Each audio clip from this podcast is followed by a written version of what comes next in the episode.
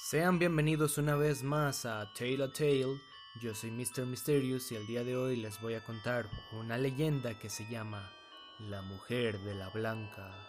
Estaba un hombre parado en la esquina de Avenida Juárez y el eje central, esperando la luz verde para cruzar hacia la torre latinoamericana.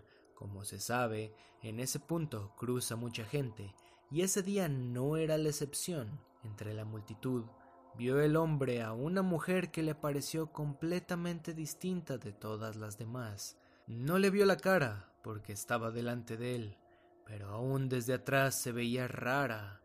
Es que estaba vestida al estilo de la década de 1940, con sombrerito y un traje de sastre de falda larga y entallada, que ponía de relieve su pequeña cintura y su amplio trasero. Al hombre le recordó las actrices de las viejas películas mexicanas.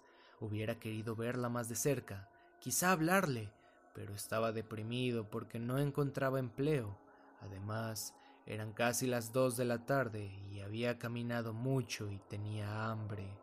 Sin embargo, ¿cuál no sería su sorpresa cuando ya del otro lado de la avenida fue la mujer quien le habló? Disculpe, caballero, le dijo con una voz y un tono que le hicieron más fuerte la ilusión de hallarse ante una actriz del cine de oro. ¿Sabe usted dónde queda el restaurante La Blanca?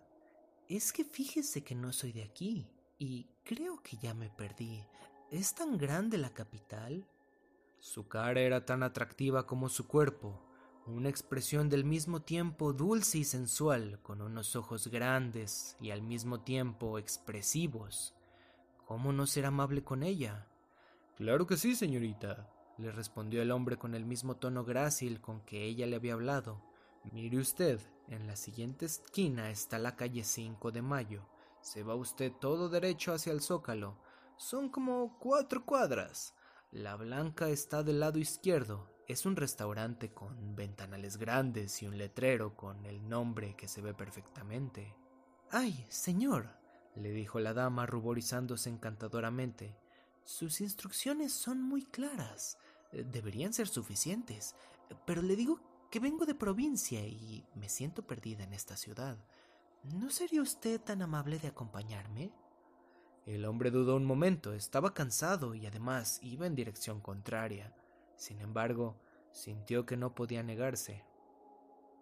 Con mucho gusto, señorita. Qué pena que lo moleste. No es ninguna molestia, me quedo de camino, mintió el hombre. Se fueron por el Sanborns de los Azulejos y luego, como él había dicho, tomaron por el 5 de mayo. Ya casi para llegar, la dama miró su reloj.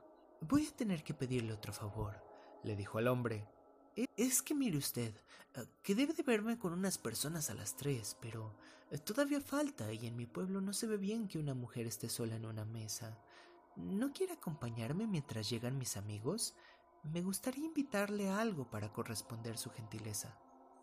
El hombre volvió a dudar. Era cierto que tenía hambre y ningún dinero para saciarla, pero en cierta forma él era también una persona tradicional, y el hecho de que esa dama lo invitara de su bolsillo no le parecía correcto. Mire, le dijo ella para animarlo, allí está el menú. Vamos a ver qué hay. Si no le apetece a usted nada, queda libre. ¿Le parece bien? El hombre aceptó. Instantáneamente después estaban ya sentados, pero antes de que pudieran entablar alguna conversación, la dama hizo un ademán de levantarse. Voy al tocador, le explicó.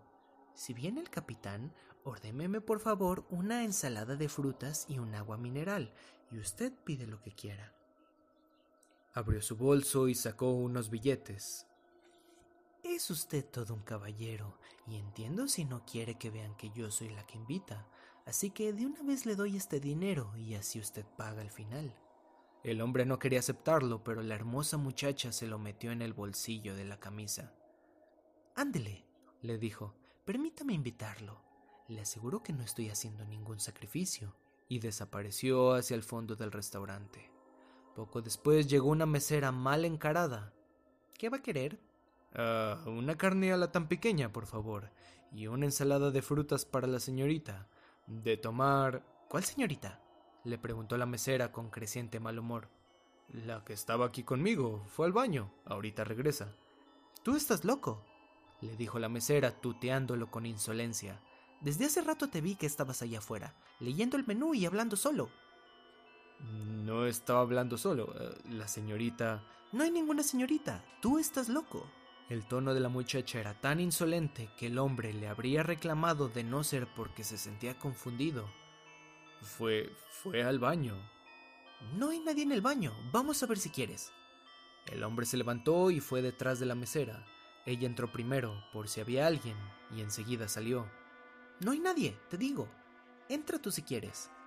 El hombre entró también, con esa vaga incomodidad, con esa sensación de estar invadiendo un espacio ajeno con el que los varones entran a los baños femeninos. En efecto, no había nadie. Confundido, salió del restaurante, ya ni siquiera quiso comer nada. El incidente mismo y la actitud de la mesera le habían quitado la intención, aunque no el hambre. Pensó ir a otro lugar, pero ¿con qué dinero? Se le ocurrió meterse la mano a la bolsa de la camisa y encontró varios billetes, suficiente dinero para comer varios días. Comparte el video si te gustó con algún amigo o conocido. Suscríbete y dale a la campanita para estar informado de nuevos relatos. Síguenos en nuestras redes sociales, en Twitter como arroba y en Instagram como arroba Tale.